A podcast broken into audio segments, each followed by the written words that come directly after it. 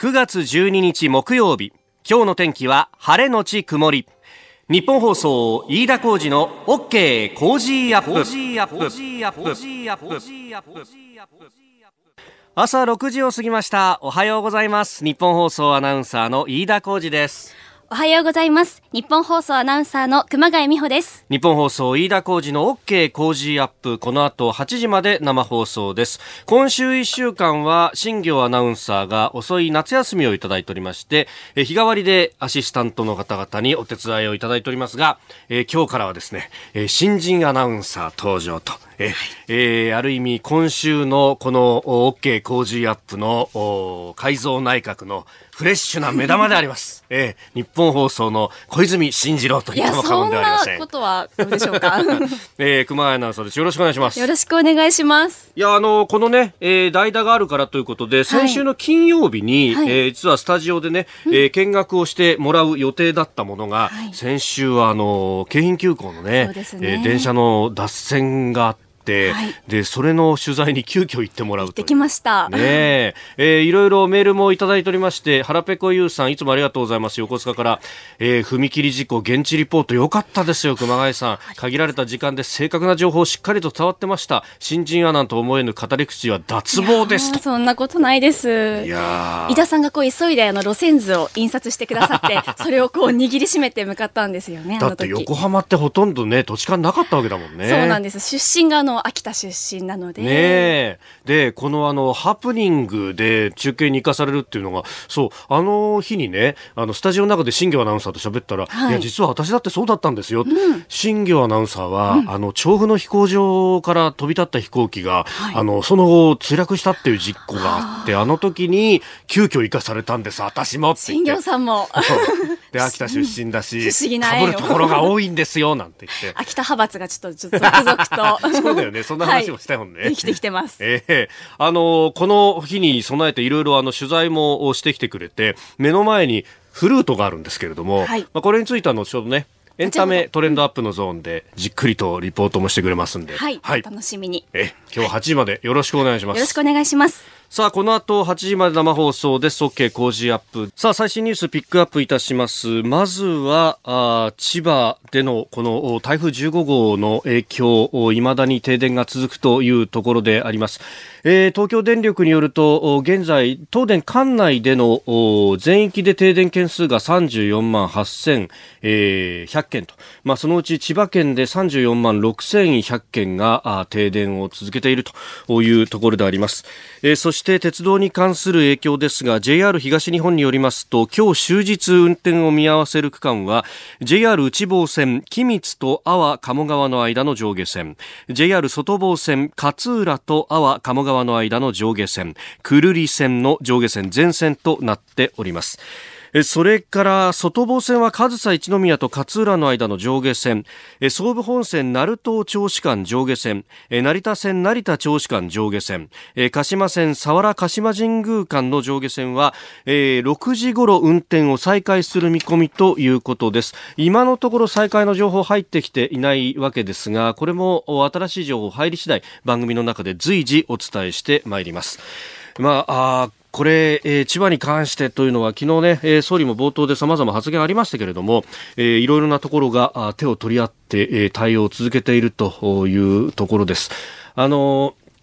陸上自衛隊は習志野に第一空挺団という大きな部隊があっったり、えー、他にも、まあ、特化学校とかそういう教育機関も千葉には置いているということもあってそこから様々出動しております。あの第一空挺団ってパラシュート部隊でレンジャーなんて言われるんですが本当に陸上自衛隊の中の精鋭たちがこう集まっている、えー、彼らがあもう千葉県千葉県といっても広いわけですから、えー、四方八方に散らばって給水活動であったりとかあるいは停電の復旧作業に向けて、えー、倒木や土砂の撤去というのを行っています。あの一部こう people ツイッターの陸上自衛隊のね、えー、アカウントなんかを見ると、いろいろ出てくるんですが、もう、様々なところでこう写真入りで、えー、活動しているなと。まあ一方で、九州でも豪雨災害、えー、ようやく油の除去というのが作業が終わったということもあって、えそんな報告があったりとか、ええー、日本という国は本当にこれ災害大国でもあるというのは、えー、改めて感じるところです。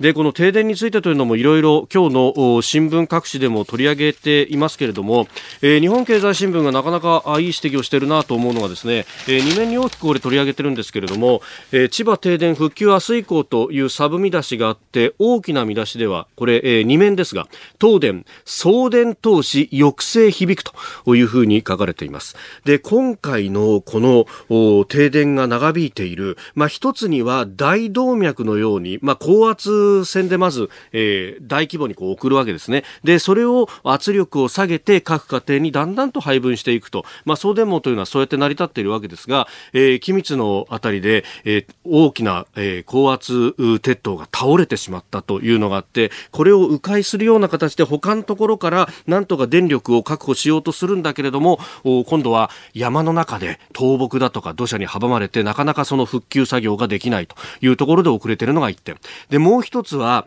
えー街中にある電柱ですね。これ、えー、風速40メーターまでは耐えられるように設計しなければならないというのが決まっていたんですが、今回の台風15号は小粒だったんですけれども、非常に雨風ともに強かった。えー、千葉市で最大瞬間風速57.5メートルを記録した。そうすると40メートルまでは耐えた電柱がですね、それ以上の風を受けて倒れてしまったと。最後の、まあ、ラストマイルという言い方もしますが、えー、圧力を下げたその最後、家までたどり着く送電線が、電柱が破壊されてしまったために、えーなかなか送電網が最後の最後のところを引けないということが今も続いていると。まあ、こうしたことが影響ではないかと。で、えー、これがどうして起こってしまったかというのの一つが、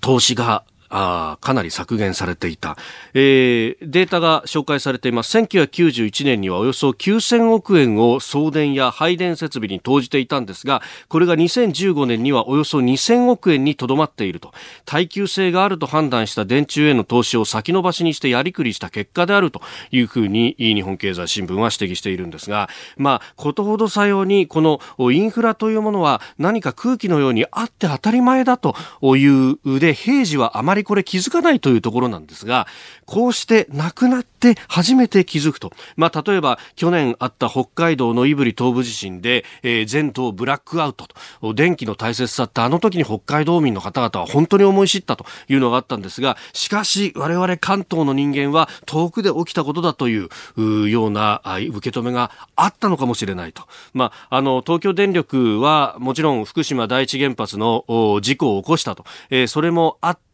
えー、お金を回すところというのが多岐にわたっている、まあそういったこともあるわけなんですけれども、まあさらにですね、指摘されているのは発送電分離で、まあ送電会社別会社にすると、まあ今後はさらに投資が縮んでしまうんじゃないかというような指摘もあるわけなんですね。えー、その辺もこう含めて、まあこれだけ、えー、災害が激甚化している中で、えー、どうやってった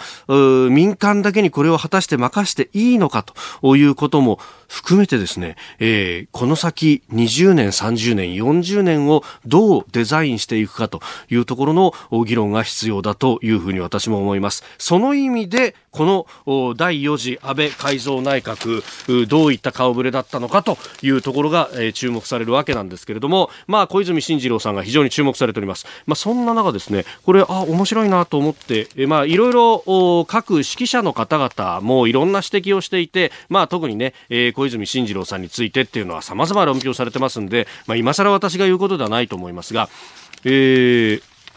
読売新聞だったかな？読売新聞ですね。あの、論点スペシャルということで、まあ、11面、これ解説オピニオンのところでですね、え、いろんな、あ指揮者の方々、まあ、例えば、総理を経験された福田康夫さんであったりとか、いろんな人が、あコメントを寄せているんですけれども、その中で、あの、民主党政権時代に内閣官房副長官もされた松井浩二さんという方、今は経大の教授ですけれども、えー、この方が指摘してるんですけれどもね、あのー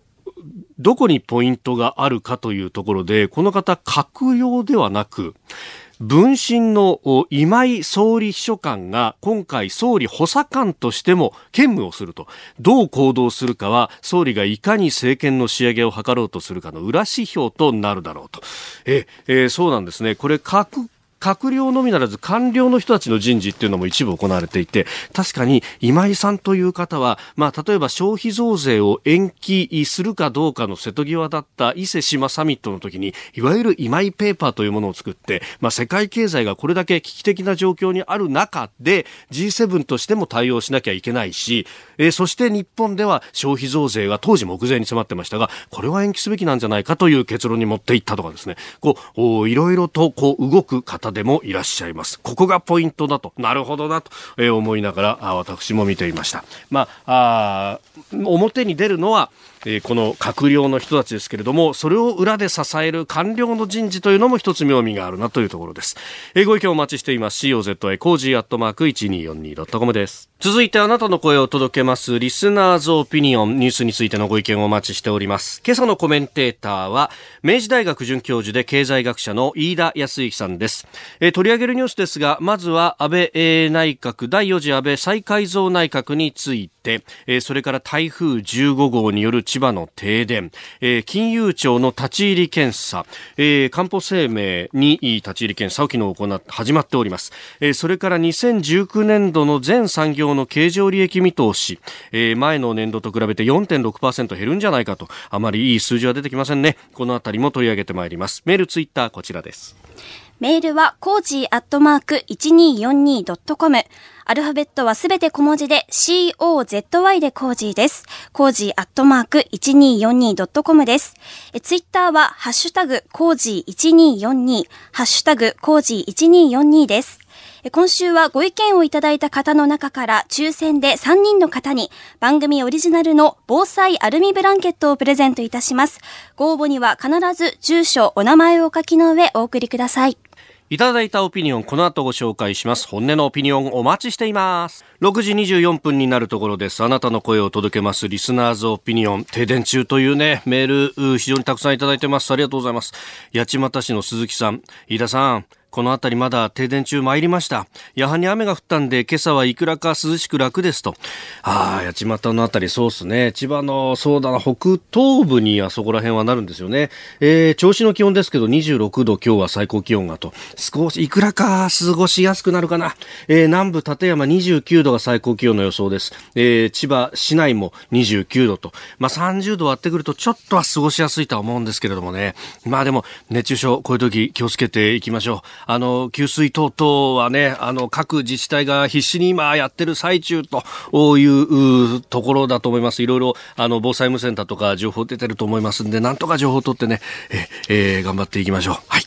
えー、ご意見お待ちしております。メール、COZY コージーアットマーク 1242.com です。さあ、7時台はコメンテーターの方々とニュースを掘り下げます。今朝のコメンテーター、明治大学准教授で経済学者、飯田泰之さんです。おはようございます。おはようございます。よろしくお願いします。はい。えー、飯田さん、あの、ツイッター見てると、はい。大変だったみたいですね、この週末。そうですね。えー、先週は宮古島で台風で、ええはい。えー、閉じ込められまして、ほぼ全島停電の中、おえー、まあ飛行機を待つと。はい。そして今週はですね、え、いわき市に出張してたんですけれども。いわき？はい。あら、いわきった台風15号の出口だった。15号の出口で、こちらもかなり大きな被害出てるんですけれども、このところずっとですね、ここ2週間台風についてばかり考えておりました。なるほど。今日もこの台風15号の爪痕、非常にいろんなところで残ってるんで、うん、まあ様々な角度からいろいろお話しいただければと思います。今日よろしくお願いします。はい、よろしくお願いします。お送りしております、飯田浩二の OK 工事アップ、お知らせを挟んで7時。リスナーの皆様にプレゼント。働く人の心を育てる月刊誌「モラルビズ」300円今なら1冊無料で差し上げています職場の風土を変えたい上司や同僚部下との人間関係を良くしたいビジネス現場で直面する課題解決方法人間力を高めるヒントが満載。物を作るだけじゃつまらない。人を作る企業を応援したい。公益財団モラロジー研究所発行モラルビズ。詳しくは日本放送飯田浩二の OK 工事アップホームページのバナーをクリック。モラルビズ!です9月12日木曜日時刻は朝7時を過ぎました。改めましておはようございます。日本放送アナウンサーの飯田浩二です。おはようございます。日本放送アナウンサーの熊谷美穂です。えー、今週1週間は新業アナウンサーが遅い夏休みを取っております。日替わりでアシスタントの方々手伝いいただいてるんですが今朝は日本放送新人アナウンサーの一人熊谷美穂アナウンサーです。引き続きよろしくお願いします。お願いしますそしてコメンテーターの方々と7時台一緒にニュースを掘り下げてまいります。え今朝は明治大学准教授で経済学者、飯田康之さんです。おはようございます。おはようございます。飯田さんには番組エンディングまでお付き合いいただきます。では最初のニュース、こちらです。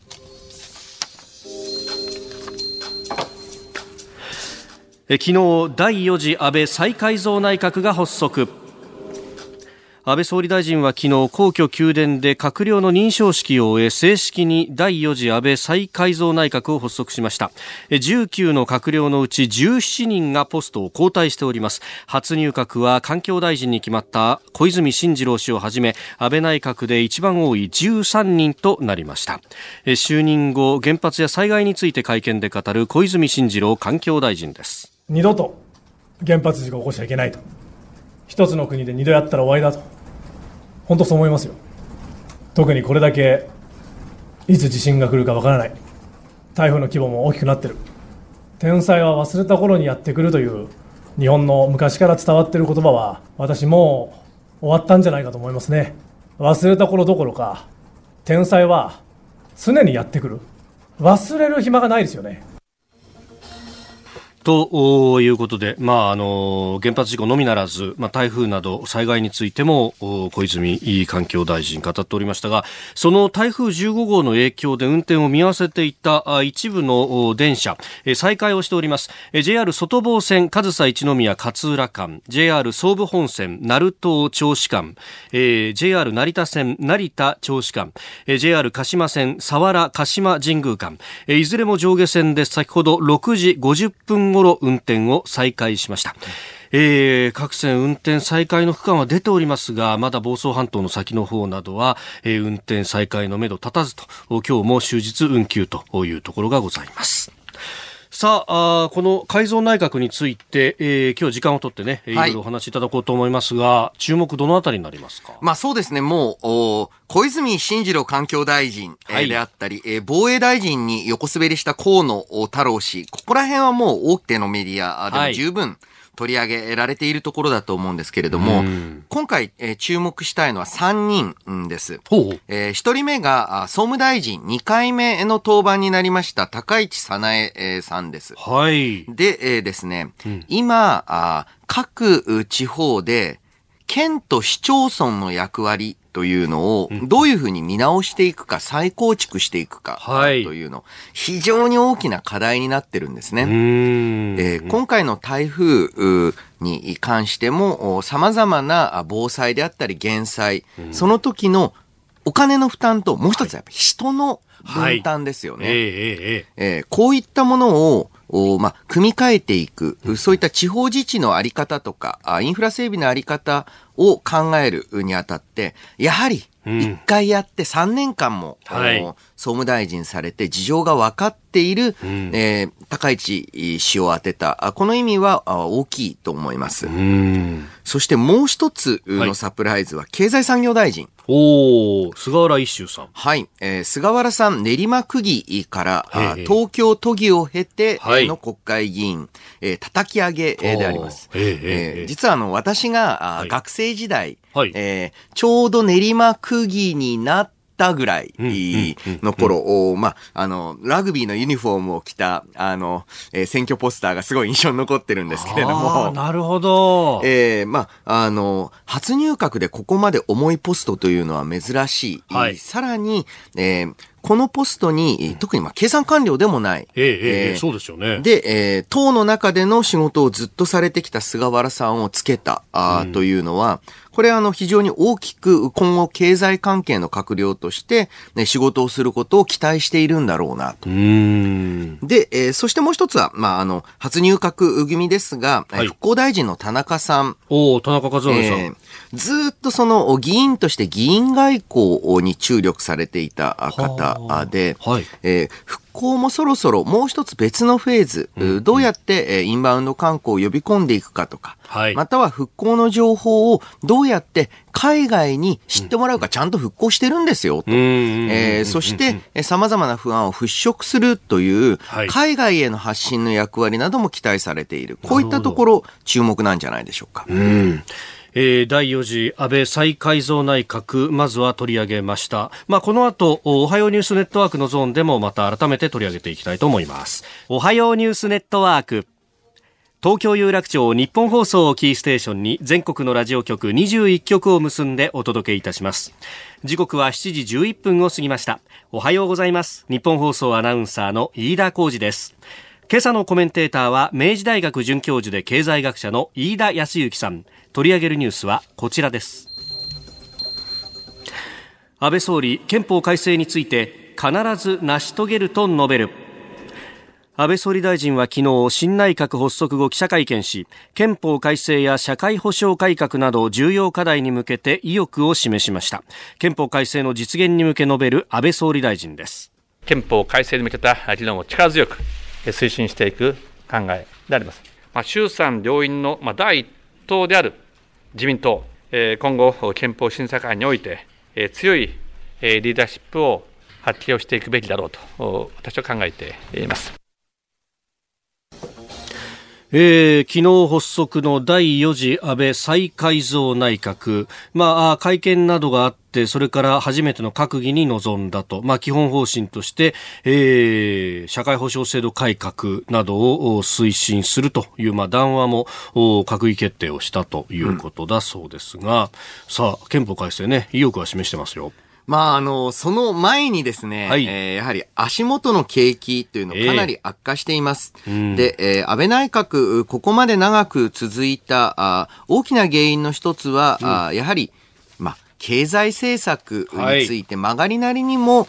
明確にデフレ不況ではない状況まで持っていった。うんうんうん、そしてそれに伴って、えー、雇用情勢が改善した、はい、この点は大きいと思うんですね。で、その足元である基礎の部分、経済が非常に今揺らいでいる。はい、そうしますと、うん、景況感が悪化して、いわゆる、この憲法改正等の外交安全保障から、憲法から外交安全保障に関わる問題、うん、えー、よりも経済、えー、日常的な経済環境の問題っていうのを重視する、はい、えー、方々の支持が剥がれると、うん、それこそですね、えーまあ、憲法改正どころじゃないという状況になってしまいますよと。えー、で、えー、これからまあ補正予算の、まあ、策定ということになると思うんですけれども、その規模感はかなり注目しておく必要あると思いますね。うん。まあ、これ言われているのが、まあ、予備費だとか、あるいはその国債の償還のために引き当ててるつ、ま、積んでいるお金の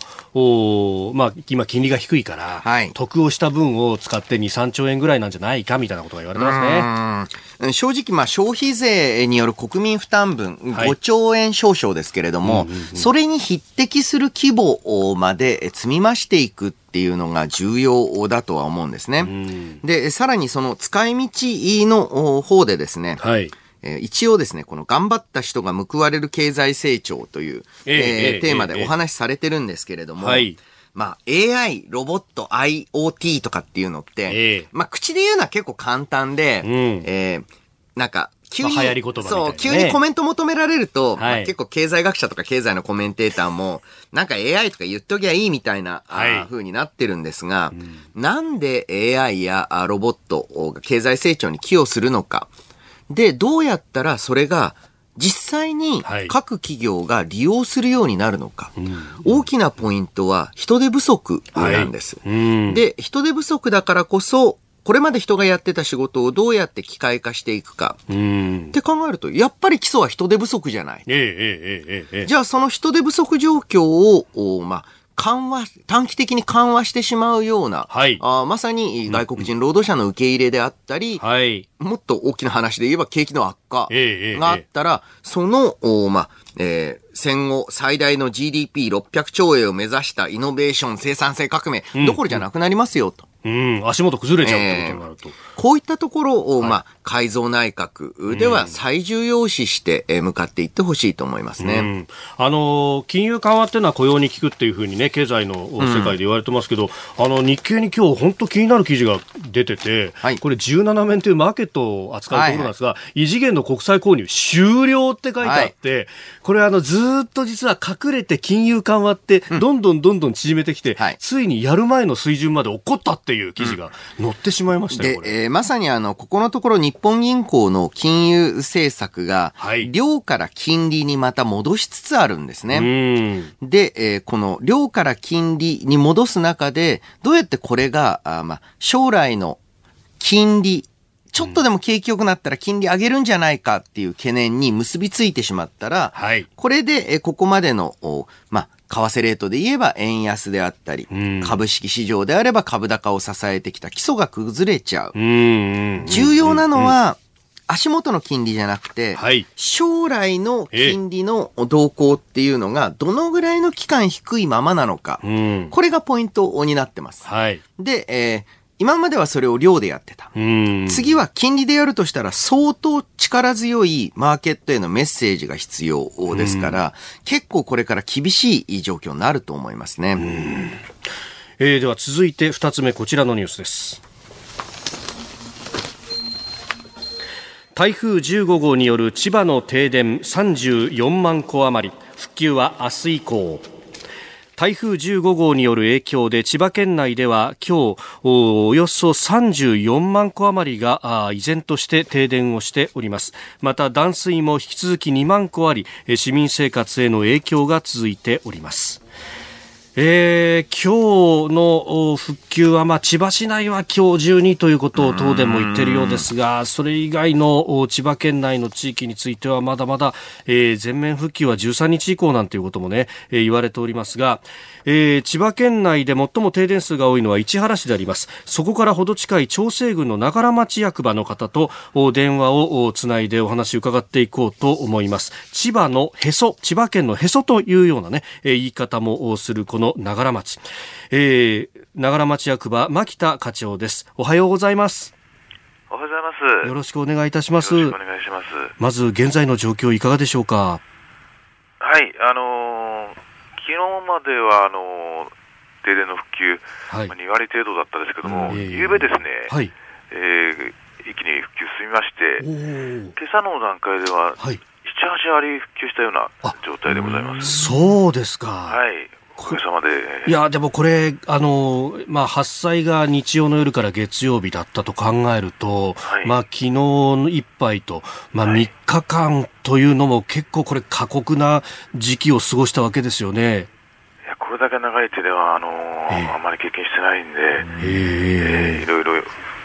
大変でございました。やっぱり役場にもあのいろんなこう相談だとかあるいは電気来ない助けてくれっていうような願いって結構来たわけですよね。そうですね。電気いつ復旧するのかっていう問い合わせはたくさんいただきました。へえ。まああの他にも、まあ、電気ガス水道ってインフラ言いますけれども水道の方はいかがですか？水道はあのタンクにある分は、ええ、まだ、今のところ大丈夫でございます。断水はしてないんですけど、まあ、町内移動水の世帯が、まあ、100世帯あり以上ありますので、そういった方はやっぱり電気がないと給水できないということで。なるほど。そうか、井戸水だけあ、井戸だけあっても、今ポンプで水汲むわけですもんね。ねなるほど。で、まあ、あの、長良町、建物だとか、あるいは農業関係の被害というのはいかがでしたか？建物はもう被害がないうちがないぐらいですね、やっぱりひどいところ、やっぱり屋根が飛んだり、えええ瓦やトタン屋根が飛ぶってたのは、もう各世帯そうですね、まあ、農業でもあのビニールハウスや、はい、あ倉庫などが損壊したり、飛んだりっていうのは、もう数えきれないですね、ほとんどすべてのあの関係者ってことで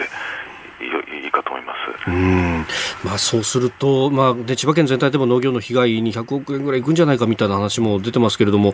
奈良町だけでも相当なこれ金額に上る可能性がある、ね、まだすべてが把握できないんですけども、えー、もうちょっと見当がつかないですね。あまあ、そうなると、まあ、今後、まあ、電気はこれ復旧しましたけれども町民の皆さんの生活をこれから復旧復興復旧させていくっていうのはまだまだ長い道のりになりますね。まあ、電気もまだ3割ほどはまだまだなんですよ。ここからが、まあ、たあの、うん、山間部の方なんで、えー、まあ、早く復旧すればいいなと思ってるんですけども、これ電気来てからが、それぞれのお宅で、えー、えー、建物や農作物やなんてことで、えー、解決、すべての解決にはならない、これからまた大変だと思います。なるほど。はい。わかりました。あの、お忙しい朝の時間帯にすみません。どうもありがとうございました。いえ、ありがとうございました。えー、調整軍長良町役場牧田課長に今の状況を伝えてもらいました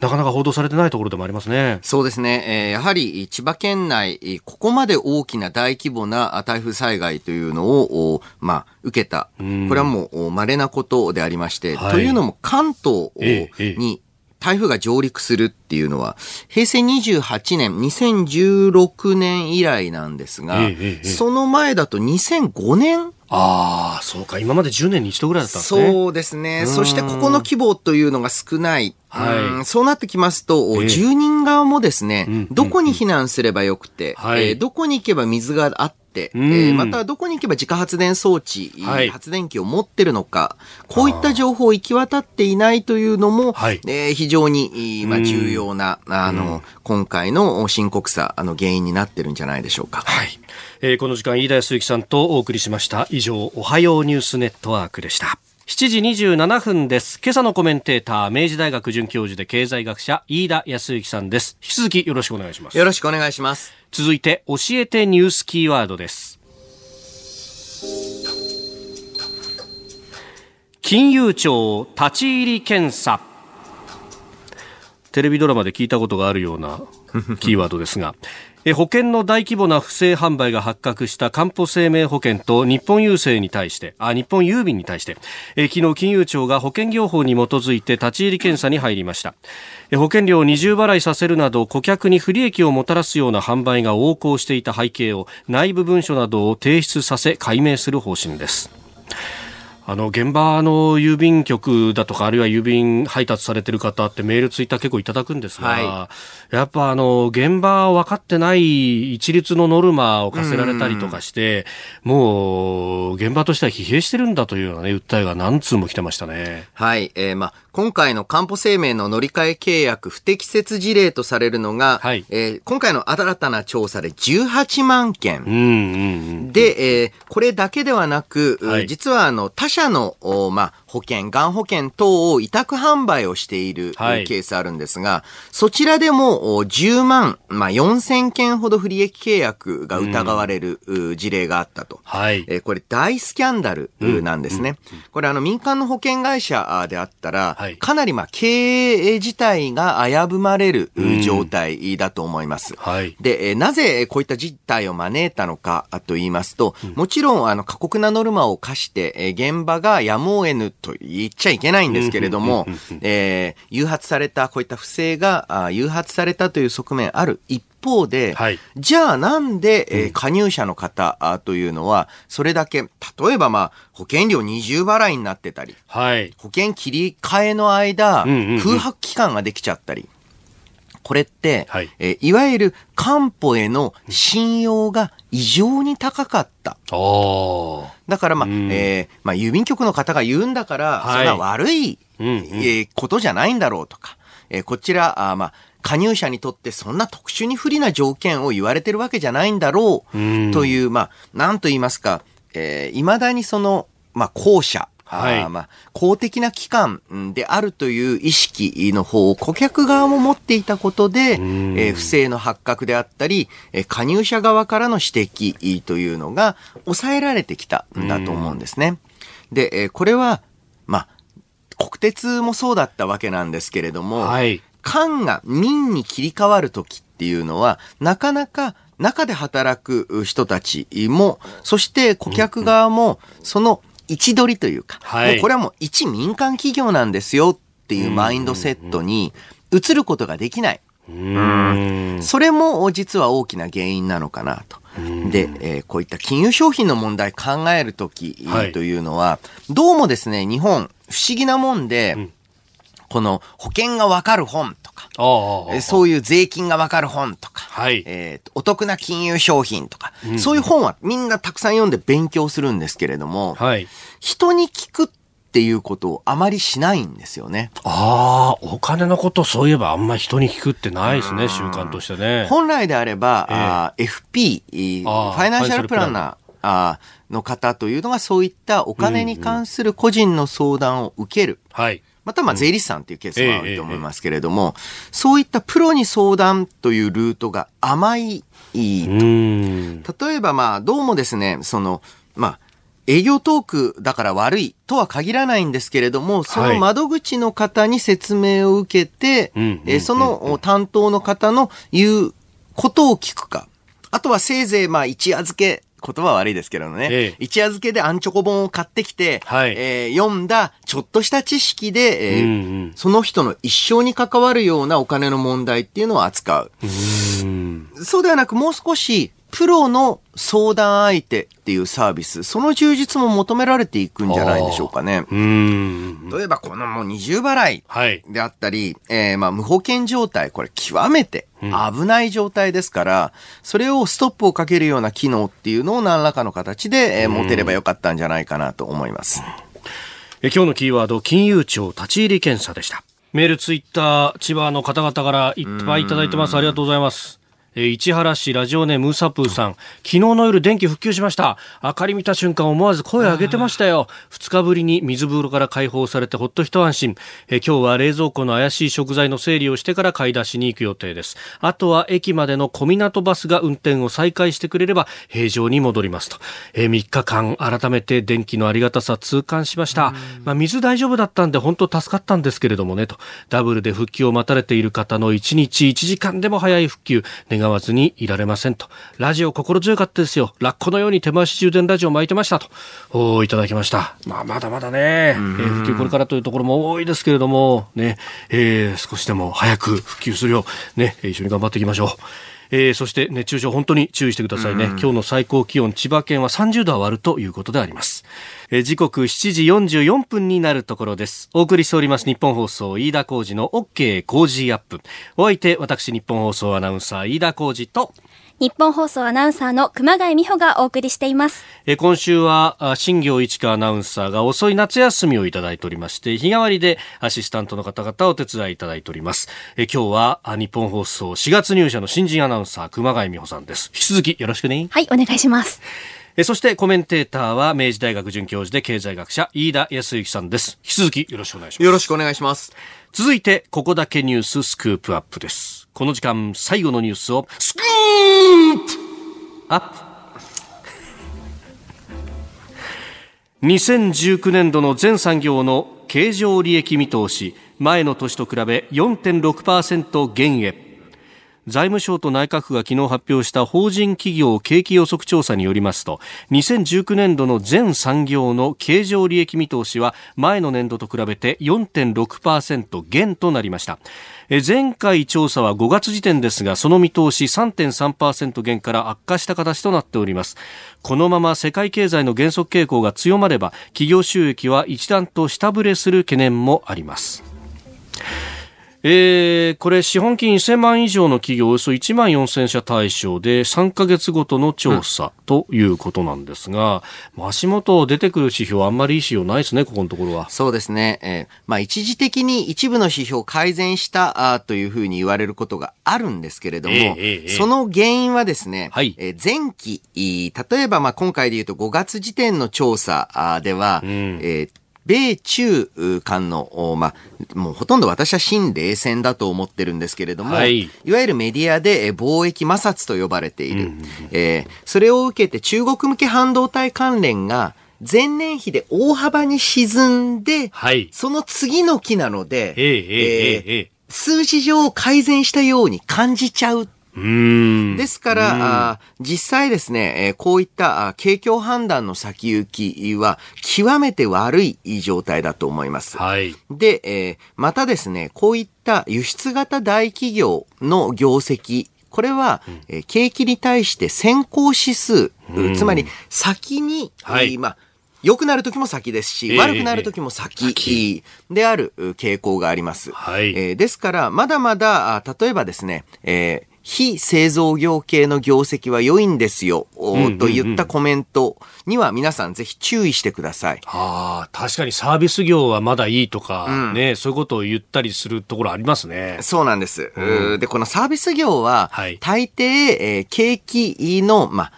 一致かもしくはやや遅れて良くなったり悪くなったりするものですので、はい。正直非製造業が悪くなったあ時にはですね、はいえー、もう誰の目にも明らかに景気が悪くなっている状態です。はあ、確かに象徴的なのがバブルの最後公開するかぐらいにジュリアナ東京ができたんですよね。そうなんです、そうなんです。サービス業ってだからちょっと遅れてああやってでかいの作っちゃったりする半年から1年ぐらい遅れるケースさえもあるぐらいでして、で、その中でですね、えー、まあ、各企業の業績予想も下方修正迫られています。はい。で、えー、大きく困っているのは、この後、米中間の対立がいきなり緩和されたり改善したりってことはないんですね。ない。えー、で、えー、今回ちょっと先週ぐらいから株価が小康状態を保っている一つの原因は、はい、えー、10月から米中間の交渉が再開されますよと。言って安心したっていうんですけれども、はい、これもですね、ここ、まあ、トランプ大統領就任以降ずっとなんですけれども、はい、マーケットはずっと間違えてきている。うん、そう、過度の楽観というのを引きずってきているので、はい、今回もその10月での進展というのはなかなか不透明感高いでしょう。えーえー、そうするとこういった中で、えー、じゃあ、各国経済にとって何が重要かって言ったら内需が重要です。で、その内需に関しても、はい、日本の場合は10月に消費増税が行われます。はい。中にはですね、ええ、駆け込み消費がないので、そう。そう。ない分だけ落ち込みもないみたいなことそう、うん、もう謎なんですよ。すごい謎理論ですよね、そう、正直駆け込み需要がないのは、ええ、それだけ景気の先行き感が悪いので、えつまり、節約している。はい。か、そもそも使う金ねえよ。そうよ、もうすでに余力がない。はい。すでに消費の余力がないという状況で、極めて、えー、怖いですね。はいで、今、7から9月期、家電等の好調によって景況感3期ぶりのプラスですみたいな言い方もあるんですけれども、はい、えー、えー、繰り返しになりますが、うん、えー、製造業、輸出型先進企業が悪いと、どうもこの先行きが良くなるのは難しい。だからこそ、今、まあ、消費増税をやめるべきだって私はずっと言ってきて、それはまあもう時期的に無理ではあるんですけれども、どのぐらいの規模でどのぐらいのスピード感を持って経済対策できるのかっていうのが、はい、今のまあ悪くない流れの経済というのをどこまで維持できるか、分水位で、え分かれ道に来ているんじゃないかと思うんですね。で、えー、こういった米中間対立の中で長期的な日本の経済戦略、どういうものがあるか。はい。これは今、日本の外交に課せられた使命、極めて重いです。なぜかというと、自由、国際的な世界的な自由貿易の秩序というのを、今、日本が守らないで、どこが守るという状態になっている。今後、日本の経済外交は注目なんじゃないでしょうか。うん。まあ、その辺ね、一国主義には日本は、うん、まあ、内需あるとはいえ、うん、そこまでなりきれるわけでもないそりゃそうだと思います。うん。まあ、そのあたりも含めて、こう、外交の舵取りっていうのを、じゃあ、そこも、これ、これから先の、まあ、ある意味、改造内閣の使命というか。はい、そうですね。うん。もっというと、まあ、この先、まあ、あの、どうしたって少子高齢化はもう統計的に進んでいくのはやむを得ないとなると、うん、日本のこの産業構造全体とか、あるいは短期的に見ても、その財政出動をじゃどこに流し込むかっていうようなところって、飯田さん何かこう具体的なこうアイディアみたいなことありますか？そうですね。一つは、やはり、輸出系の企業については、え国際的なサプライチェーン、どこで作って、どこで部品調達して、えー、っていう、こういった、まあ、供給網を、これをですね、より南アジアであったり、東南アジアであったり、また日本と外交安全保障上の利益を共有できる国っていうのに張り巡らせていく、はい、その支援を行う、これも一つ重要だと思います。そしてその中で、これってあの、どこの国でもですね、だんだん、えー、まあ、国の国際収支の発展段階っていうのがあるんですけれども、はい、最初のうちは借金して国の産業を立ち上げなきゃならない。はい。そのうち産業の製品を売って稼いでいく。その稼ぎを貯めて、今度はだんだんと投資で利益を得ていく国になっていく。日本その段階に、まあ、今いる。今いるわけなんですよね。で、そうやって得た投資の利益を国内では、えー、どうやってより充実したサービス業っていうのによって、国内のまあ、働く人たちの所得っていうのを、まあ、保っていくか。こういった、あまあ、大きなデザインっていうのを描いていく。それに合致する形で財政出動していくっていうのも重要だと思います。はい、ああ、ある意味、財政出動であったりとか、まあ、公共の投資っていうのが再分配機能の部分が、これから先、役割が大きくなってくるそうですね。さらに言うと、これは、あまあ、アロケーションっていう言い方をしたりするんですけれども、はい、資源配分機能、つまりより効率的な、えー、日本経済を使っ作っていくための、えー、費用であったり、また、より強靭なあ、まさに災害に強い国っていうのを作っていくための措置、こういったところに財政、えー、使っていきたいところだと思いますね。え今日のスクープアップ全産業の経常利益見通しから、まあ、今後の経済についてお話をいただきました。このコーナー含めラジコタイムフリーポッドキャスト YouTube でも配信してまいります。詳しくは番組ホームページをご覧ください。さあ、ここで、えー、私、飯田からお知らせでございます。えー、私、飯田が論客たちとニュースをズババッと切るイベント、飯田工事そこまで言うか、ザ・ライブ2を、えー、11月16日土曜日、有楽町読売ホールで開催いたします。昼と夕方2回公演です。で、えー、昼公演午後1時開演で、えー、こちらは自民党参議院議員の青山茂春さん、ジャーナリスト長谷川幸宏さん、元自衛官で評論家牛尾正人さんをゲストに外交安全保障について語ってまいります。そして、夕方公演午後5時開演、評論家宮崎哲也さん、数量政策学者高橋洋一さん、経済評論家常年司さん、そして、えー、明治大学准教授で経済学者飯田康之さんご登場と。はい、よろしくお願いいたします。ます。日本経済の行方というか、この時期どうなってんだろうな、うん、いやー、結構ね、えー、厳しい反面ですね、はい、専門家が全員で悲観的な予想をした時には、外すっていうジンクスもあります。はい。なので、ね、外れてほしいなと思います。